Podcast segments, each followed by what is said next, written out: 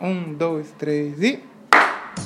Olá, eu sou o glitter biodegradante da sua maquiagem de carnaval, Paloma Santos. E eu sou o pote de sorvete que tá na geladeira cheio de feijão, laranja lima. E essa é a segunda edição, o episódio número 2 do meu, do seu, do nosso. Sim, Sim de bicha!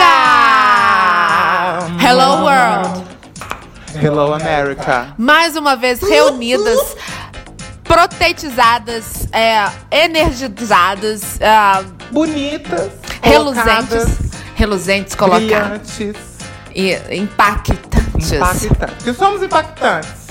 Impactante. O impacto, a gente que tem prótese, A gente a sente. gente sente. Né, Nicole? Nicole? Ô, bicho, chegamos à segunda edição. Sim, sem polícia. Sem polir, não deu fusão, teve nada, Não teve nenhum processo. não teve processo, gosto. E hoje vamos falar sobre um assunto que gostamos muito e que as pessoas nos solicitaram. Vamos falar sobre RuPaul's Drag Race. Tá, tá.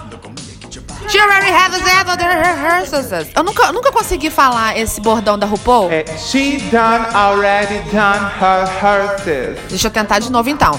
She already done her done the software rehearsals. Qu- Quase. Vamos de novo. Vamos de novo. She done already done her hearses. She done already done the her. Não, vamos por partes. Vamos lá. She She done done already already done done her her hearses. her her. Parece Hershey's. Me deu vontade de comer chocolate agora. E agora? É uma grande propaganda de chocolate. Ah, agora a, a entendi. tradução em português é ela já comeu um pedaço de Hershey.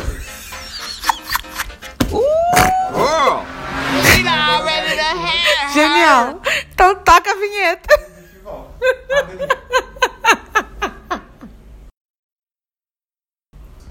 RuPaul. RuPaul Andre Charles. Por Laranja Lima. Uma bicha maravilhosa.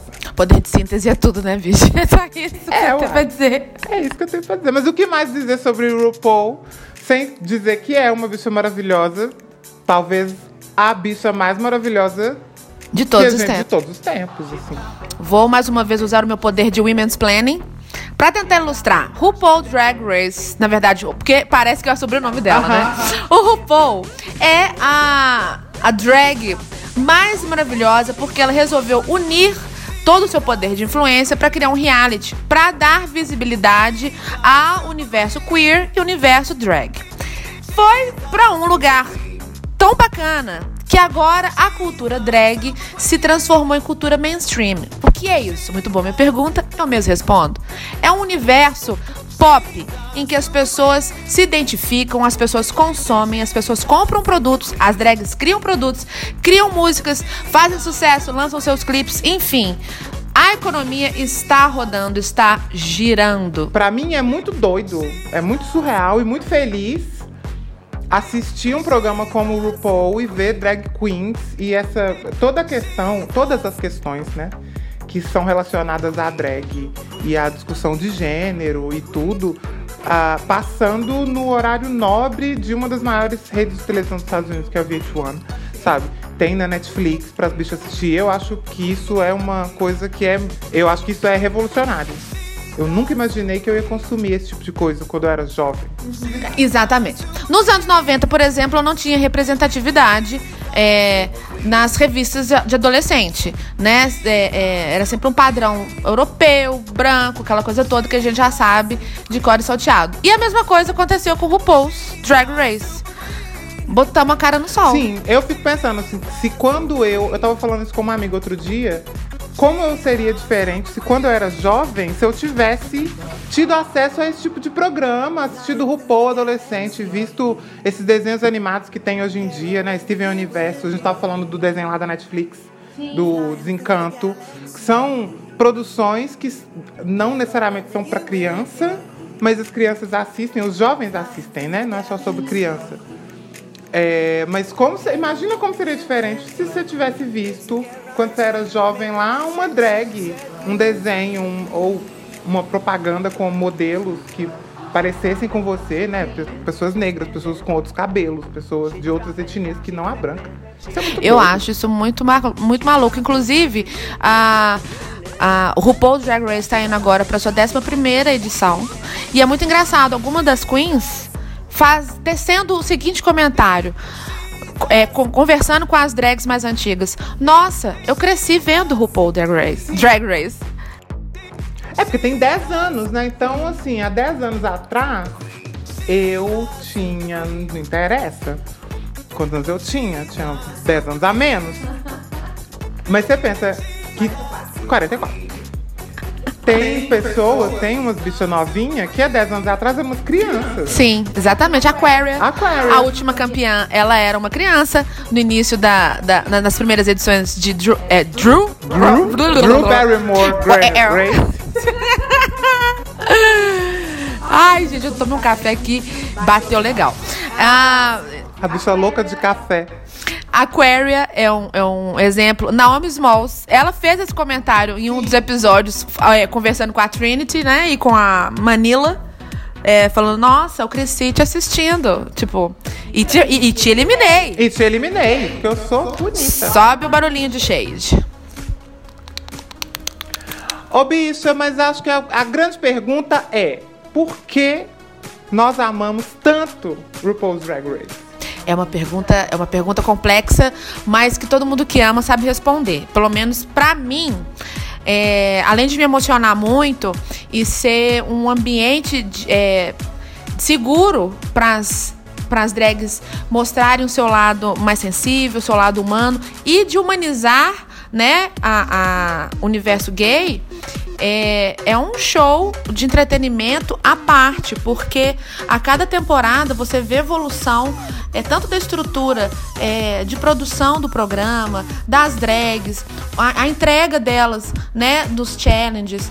É, é, são várias questões, mas a, pra mim a principal é a generosidade que o RuPaul tem em conseguir tirar a humani- humanizar as drags e mostrar pro mundo é, a, a beleza das pessoas que trabalham com esse tipo de entretenimento. Eu não conseguiria falar melhor, então é isso aí. é isso, é por isso. Acabou o programa. Obrigada, gente, por ouvir. Ai, já que nós estamos falando de é, emoção, né, do porquê que a gente ama o RuPaul, você lembra algum episódio que te fez chorar copiosamente? Olha, o episódio que eu mais me emocionei, que foi inclusive quando a, a- a- eu decidi que o RuPaul era. Decidi não, né? Eu percebi que o RuPaul era muito importante na minha vida no episódio da quinta temporada da Roxy Andrews. Que ela tira a peruca e faz aquele, aquele lip sync super emocionante, e, qu- que é quando o RuPaul fala: Nós, como pessoas gays, podemos escolher nossas famílias. Quando a RuPaul falou isso pra mim, e a RuPaul tava claramente emocionada, e as participantes estavam emociona emocionadas, e a Roxy Andrew tava muito emocionada, isso bateu em mim muito forte. Porque a questão familiar sempre foi uma- um questionamento que eu fiz sobre né, a- o, o que, que é família, como é que isso funciona e blá blá blá. E aí eu vi isso, foi uma ficha que caiu mesmo, assim, falou, olha, não preciso desses modelos, não preciso dessas pessoas, eu posso sair pelo mundo e encontrar outras famílias pra mim. Eu, eu tenho um momento, tenho, tem momentos, né? Eu gosto muito das primeiras temporadas. As primeiras temporadas são muito baixo orçamento. Muito. Mas como qualquer programa que precisa de ter um piloto, precisa de ter uma maturação, precisa de ter um azeitamento. Ui! É o episódio da Ondina, em que ela revela que ela é HPV positivo. Eu fiquei muito emocionada porque ela ganhou o, o, o challenge, então ela resolveu mostrar é, pro mundo é, é, essa essa condição dela. Eu chorei muito nesse episódio. E, chorei muito também no episódio é, em que a Latrice é, faz o lip sync de You Make Me Feel Like a Natural Woman. Aquilo é lindo. Aquilo eu chorei demais. E no meu top 3 de momentos emocionantes também, é, que pra mim foi um dos maiores lip syncs de todos os tempos, da, da Roxy Andrews. É, né? Ela faz contra a. Alissa Edwards, exatamente. E ela mostra esse lado frágil dela, dela ter sido abandonada quando criança no ponto de ônibus. E eu me identifico muito também porque eu tenho problemas fam- familiares. Na verdade, não tenho família, né? Então, isso, pra mim, é um problema familiar grande. Eu sinto muita falta de, de entender o que é família de fato. Não tem mais essa referência. Então, eu chorei demais, meu Deus, como eu chorei. E eu também fiquei louca, porque foi a primeira vez, eu acho, até onde eu me lembro, foi o primeiro grande review né? De fazer um lip sync, você tirar uma peruca de baixo, uma peruca e bater o cabelo. E, e a música que ela tava fazendo lip sync é Whip My Hair, até que fosse. É maravilhoso porque encaixa tudo. Ela é a música com a peruca e a outra peruca e é emocionante Aham. e é maravilhoso. Não tem como combinar isso. Isso aí foi orgânico, foi maravilhoso, foi lindo. Você tava falando que a sua queen favorita foi Sharon Needles. Eu queria fazer, jogar já então na, na, na roda essa questão das queens favoritas. Você tem uma lista de queens favoritas além da Sharon ah, tenho, Needles? tenho. Tenho demais. Eu amo a Sharon Needles, eu amo a Alaska, porque eu acho que a Alaska é surreal. Eu acho que a Alaska faz o que pra mim é o resumo da drag queen. A Alaska pega a cultura pop e a cultura drag race, que virou uma cultura própria, né? É, ela pega tudo isso, engole, mas- mastiga, engole e regurgita em forma de arte. Eu acho que drag pra mim é isso. Esse diálogo entre a cultura pop e as pessoas. E isso me emociona muito. Eu amo a Trixie Mattel, que eu acho que o que ela faz ninguém mais faz. Mesmo, assim, de- na- no, no jeito da maquiagem dela, o tipo de música que ela faz, o tipo de humor que ela faz. Acho que ela mereceu sim ganhar o All Stars, porque ela é maravilhosa. Polêmica! Ah, eu acho. Ela ganhou de forma é, justa? Não necessariamente. Mas a regra é a regra. E a regra diz que precisa. A regra é clara? A regra é clara. Precisa ter uma vencedora. Então, vamos escolher as vencedoras e vamos escolher a vencedora dentre as participantes que estão ainda participando do jogo. Se você saiu do jogo, você não ganha, não tem como ganhar. Então, Trixie ganhou. Amo. Amo Bob Drag Queen.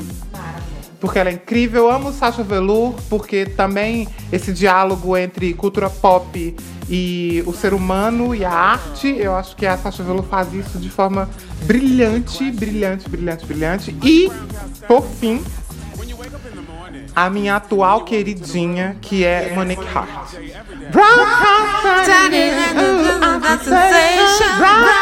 Eu tô alucinado pela Brown Castani. Eu preciso comprar uma coisa com estampa de girafa. Que ela é maravilhosa. Eu amo Monique Hart. Queria muito que ela ganhasse o All Stars 4. Porém, contudo, entretanto, né, infelizmente, gente os spoilers dizem. Life is not fair. E você, bicha, quais são as suas drags favoritas? Muito boa a sua pergunta. As minhas favoritas, Neis. Vamos lá. Amo de paixão Latrice, minha amiga. Kennedy Davenport, because she's beautiful. She's beautiful. É, Bianca Del Rio, porque a Bianca Del Rio, ela é uma a primeira grande comedy queen, né, a se destacar no, no reality. E eu, como humorista, fiquei assim, embasbacada com o poder de, de, de, de satirizar, de, de usar humor e, e teve até o bordão dela, né, o Not Today Satan. Not Today Satan. Not Today. Porém, contudo, o filme dela é bem bosta. Ups, falei em voz alta, desculpa. E o segundo é pior, né? É, consegue ser pior um pouco. É From Russia with Hate. E tem a Kátia. Pois é, a Kátia da, da tenta ajudar um pouco. E a Kátia, inclusive, minha amiga também, Kátia. Kátia maravilhosa.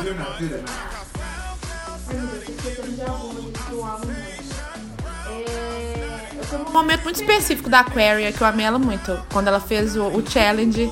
É, é... Snatch Game, ela fazia na Melania. Melania. Melania. Aquilo ali foi muito genial. First Lady of the United States of America, Melania Trump is here. Hello, hello, hello. Já que a gente tá falando de RuPaul's Drag Race, por que não falar de RuPaul's Drag Race aqui no Brasil? Porque a gente, de um modo geral, a gente que ama RuPaul's Drag Race, conso- consome de maneira hard, level hard. Tanto é que quando tem festas com as queens do reality, elas lotam, tem fila de espera, né? Meet and greet esgotado. Tado. Por que será que colou tanto aqui no Brasil? Outro dia aí, Gazélia, lá no Twitter, fez um post, foi muito criticada, mas eu até concordo com ela um pouco. Porque a Gazélia realmente dá umas bolas fora que eventualmente a gente tem que, né? Acontece. Mas ela disse assim que o, o brasileiro ama uma celebridade. Sim. E que aqui tem gente que faz sucesso no Brasil surreal e que só faz sucesso aqui. E eu acho que ela tá coberta de razão. A gente adora celebridades, a gente adora é, é, idolatrar pessoas. E aí junta isso da nossa cultura, é, que a gente consome muito, com um produto que é único no mundo. Aqui no Brasil a gente não tem nada parecido, nunca teve nada parecido, nem em lugar nenhum. E aí a gente junta isso e a gente fica aficionado. É um bando de bicha. A gente sabe que a internet é movimentada pelas bichas. Sim. E as bichas adotaram Drag Race. E aí o Brasil virou um puta mercado pras drags. Fazer um parêntese aqui, é tão bicha a internet que a net tem now, né? A now net. É, segue o programa. Eu não entendi a piada. A now net. Analnet. Entendi. Now, né? A now net. A now net. É, Toma um cafezinho aí, querida. eu vou tomar um cafezinho Ah, aqui. então tá Continue bom. o programa. Ah, ok. Mas eu acho que as bichas brasileiras, o o público brasileiro, de maneira geral, é um público apaixonado. Sim. O- outros artistas de outros segmentos, quando vêm ao Brasil, ficam despirocados aqui, porque o brasileiro ele é de fato apaixonado. Assim, você vai num show, qualquer show que você for, o povo tá pulando e gritando e cantando a música e não sabe falar inglês, mas tá cantando a música. E em outros lugares do mundo, em outras culturas, as pessoas não são assim, as pessoas são um pouco mais frias. Você vê DVD de show gringo, as pessoas assistem o show sentadinha na mesa, com uma taça de bebida, Caruda. caruda e o pau quebrando. Lady Gaga lá, fazendo pirueta, jogando o cu pra cima e as bichas sentadas, ok, aqui, muito bom, consumindo arte. E depois posta nas redes sociais. Amei. Amei, é. Aí você chega no Brasil, tem o quê? Uma fila da Lady Gaga com as bichas fantasiadas. Então, gera o Brasil, a paixão do Brasil é maravilhosa. E aí eu acho que por isso que as drags ficam loucas, porque elas lá nos Estados Unidos tem a cultura da gorjeta, que a gente vai falar daqui a pouco. Aqui no Brasil a gente não tem a gorjeta, mas a gente tem o carinho e a paixão. E eu acho que para um artista é quase. é, obviamente que carinho e paixão não paga conta de ninguém, né? E as pessoas têm suas contas. Boleto chega, Boleto e maquiagem pra pagar. boleto e maquiagem pra pagar. Mas aqui no Brasil, essa, esse carinho que a gente dá pros artistas, eu acho que gera um fascínio muito surreal. E uma vontade de voltar pra cá que deve dar uma adrenalina muito louca no- nas pessoas. Já que a gente tá falando sobre essa- esse consumo aqui, a gente vai nos shows, a gente vibra. Muita gente tá fazendo montação agora, mesmo que seja por hobby, mas passa um glitter na cara e vai vai pra noite. A gente consome, a gente vai nos shows, a gente fica louca. As queens é, de RuPaul aqui são consideradas divas barra é, divindades, barra celebridades. As bichas ficam loucas, se montam pra ver as queens. Mas a cultura da gorjeta não colou ainda aqui no Brasil. Eu acho que a gente devia fazer um movimento. Tip your local queens. Support your local queens, né? É, eu acho que para cada vez mais a, nossas, a qualidade das nossas queens, né? Das nossas drags melhorar, a gente também tem que patrocinar. A gente tem que financiar. Eu acho que no Brasil a gente não tem a cultura da gorjeta como eles têm lá. Aqui a gente vê os artistas, é, a gente trabalha por cachê. Então você, eu tenho uma boate, eu vou te contratar para fazer um show na minha boate, eu te contrato, eu vou te pagar um cachê fixo e você vem e se apresenta. Lá nos Estados Unidos funciona diferente. Você vai fazer, você vem para minha boate fazer o seu show e quem vai te pagar é o público. E o público já sabe, já leva o, o dinheirinho ali, o, o dinheirinho trocado, pra dar aquela gorjeta. Aqui a gente não tem essa cultura, a gente dá gorjeta pro garçom. Né? A gente dá gorjeta para outros tipos de profissionais que não necessariamente o, o profissional que está nos entretendo. Até nos bares onde tem música ao vivo, por exemplo, cobram couvert, Opcional. que é opcional. Assim como a gorjeta da drag também é opcional.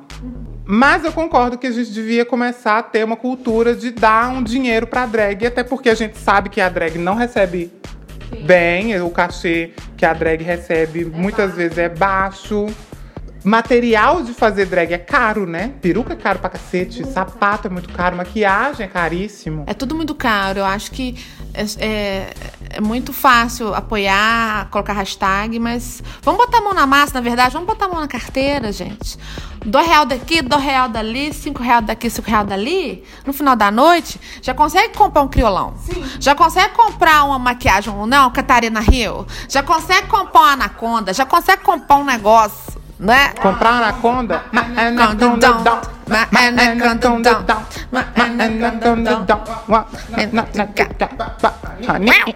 Spell.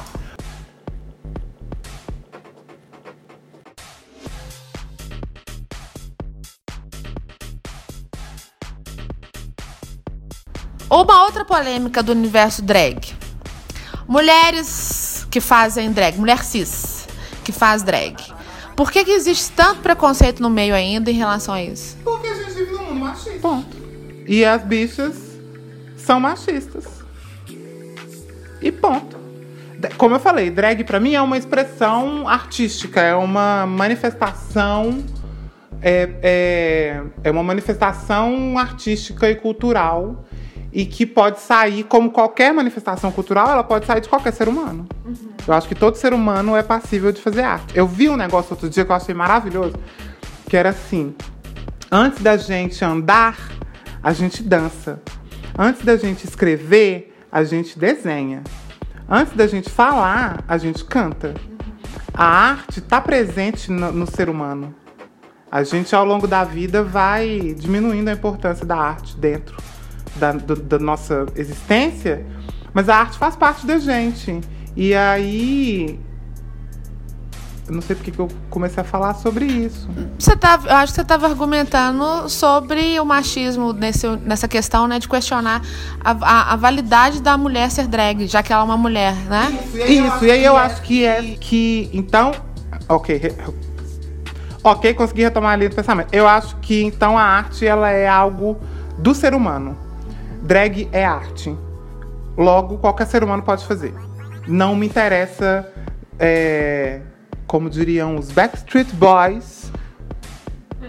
Don't matter who you are, where you're from, What you did? what you did, as long as you do drag.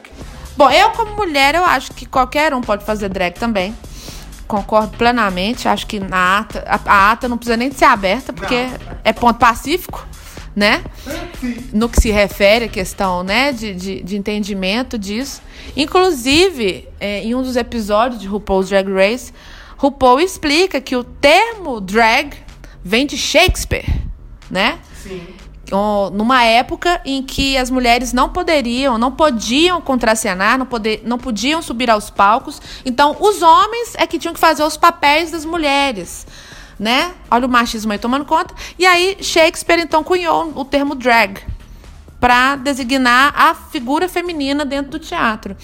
Então, nada mais justo do que a gente se apropriar novamente do termo drag e se expressar. Então, eu acho que é um ponto pacífico para o de bicha. Eu acho que vai ter nem, nem tem ata hoje. Porque acho que é um ponto pacífico. Que qualquer um pode fazer drag, e é isso mesmo. Passou um batom, botou uma peruca, quer dançar, quer se expressar, quer fazer uma política, cantar uma. fazer uma poesia. É isso aí. Silence! I've made my decision. Bring back my girls.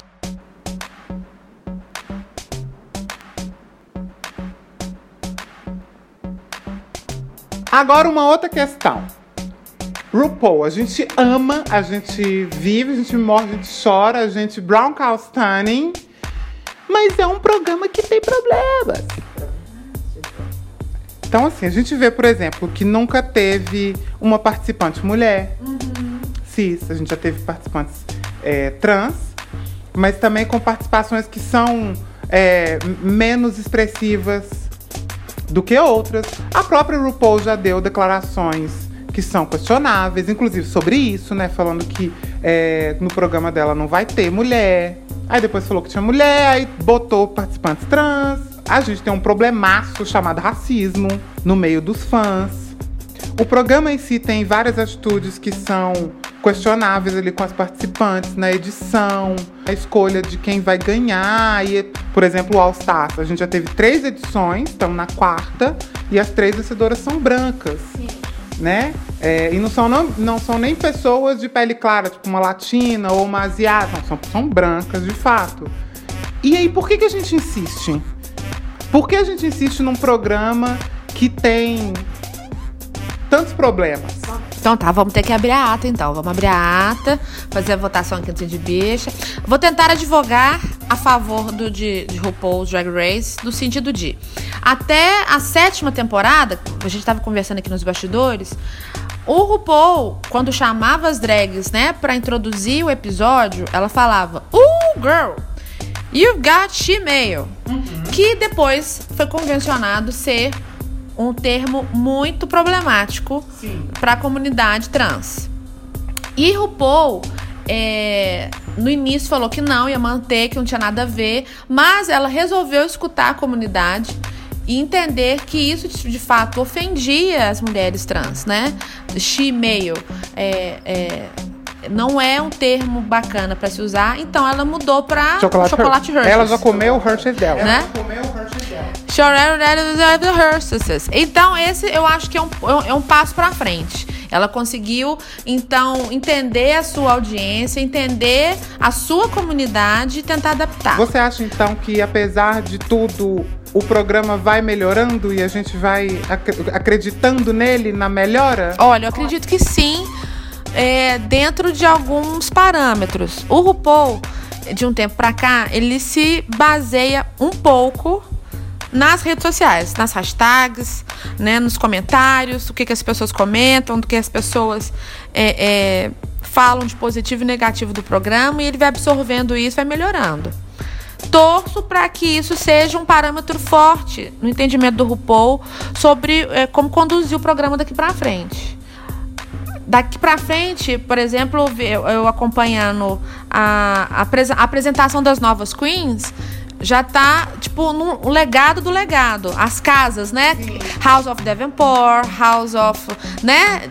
Agora são as filhas das drags que estão entrando no. voltando para competir. Então isso dá uma. Eu acho que isso vai mudar um pouco o tom da, da do reality. Where did this bitch hear that I had a sugar daddy? Time out. Hold up. Hold up, sweetheart. Let's get it together before you want to read. I don't have a sugar daddy, sweetheart. Everything that I've had, I've worked for. And I worked for to get, and I've built myself. So I need you to know that 100%. I don't have a sugar daddy. I've never had a sugar daddy. If I wanted a sugar daddy, yes, I probably could go out and get one because I am what? Sickening. You could never have a sugar daddy because you are not that kind of girl. Baby, everything I've had, I've worked for, and I've gotten myself. I built myself from the ground up.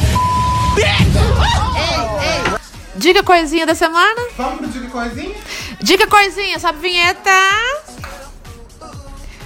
Gente, a minha dica coisinha da semana vai pra Netflix. Comecei a assistir o tal de Desencantado, que é da mesma, é do mesmo autor de Simpson. Falei certo? É Desencantado, né? Desencantado. Desencantou. Desencanto. Então vamos de novo. Desencantou? Desencantou. Gente, a minha dica coisinha da semana vai pra Netflix. A série Desencanto é muito divertida, é do mesmo autor de Simpsons e é a história de uma princesa que não quer casar, um capetinha serelepe e um elfo que ficam dando rolê pelos reinos. Melhor. melhor resumo. Mas, gente, e aí é uma ótima série pra você assistir sozinho, acompanhado. É, fica a dica então pra você que tá pensando o que assistir. Desencanto by Netflix. A minha dica coisinha dessa semana é um universo criado de um amigo meu. Ele chama Yuri. E ele tem. Ele criou um, um universo que ele explora artisticamente. Então ele já fez quadrinho, ele já fez livro, ele já fez. Ele tem uma drag, que é chama O Menino que Não Sabia Voar. É uma série mitológica sobre um, um mundo lá onde as pessoas voam. Todo mundo voa. E aí tem esse menino que não voa.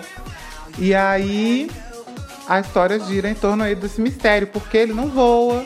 E aí ele tem uma, esse, esse monte de coisas, né? Assim, é uma, é uma obra multimídia e multiplataforma que o Yuri explora super bem, inclusive com uma drag. A drag dele chama Yala. E a Yala é uma personagem desse universo. E tem um livro só dela. E tem os quadrinhos. É incrível, surreal. Para quem quiser conhecer, tem o site, né, que é www.omenino.com.br. Depois dessa, a gente se despede e você nos siga nas redes sociais, arroba. A gente tá em todas as redes sociais. Curte a gente, siga nossos perfis pessoais, os links estão todos aí embaixo. Manda um e-mail pra gente contando o que você acha de RuPaul's Drag Race, qual a sua participante favorita. cindybicho.gmail.com O que, que eu tô esquecendo de falar? É, para você se sindicalizar, mande o seu, a sua inscrição e o pagamento do boleto de 50 reais. Mentira! Ah, na sexta-feira que vem a gente volta com mais discussões. ah, discussões pertinentes e aleatórias sobre o mundo no qual vivemos. E é isso. Um beijo! Mua! Mua.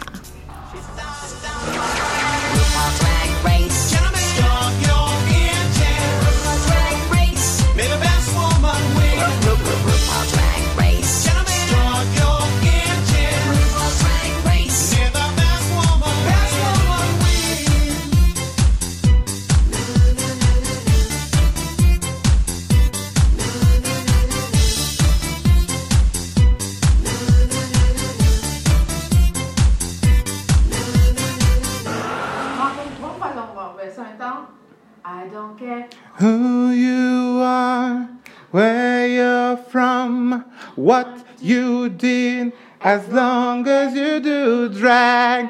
Eu acho.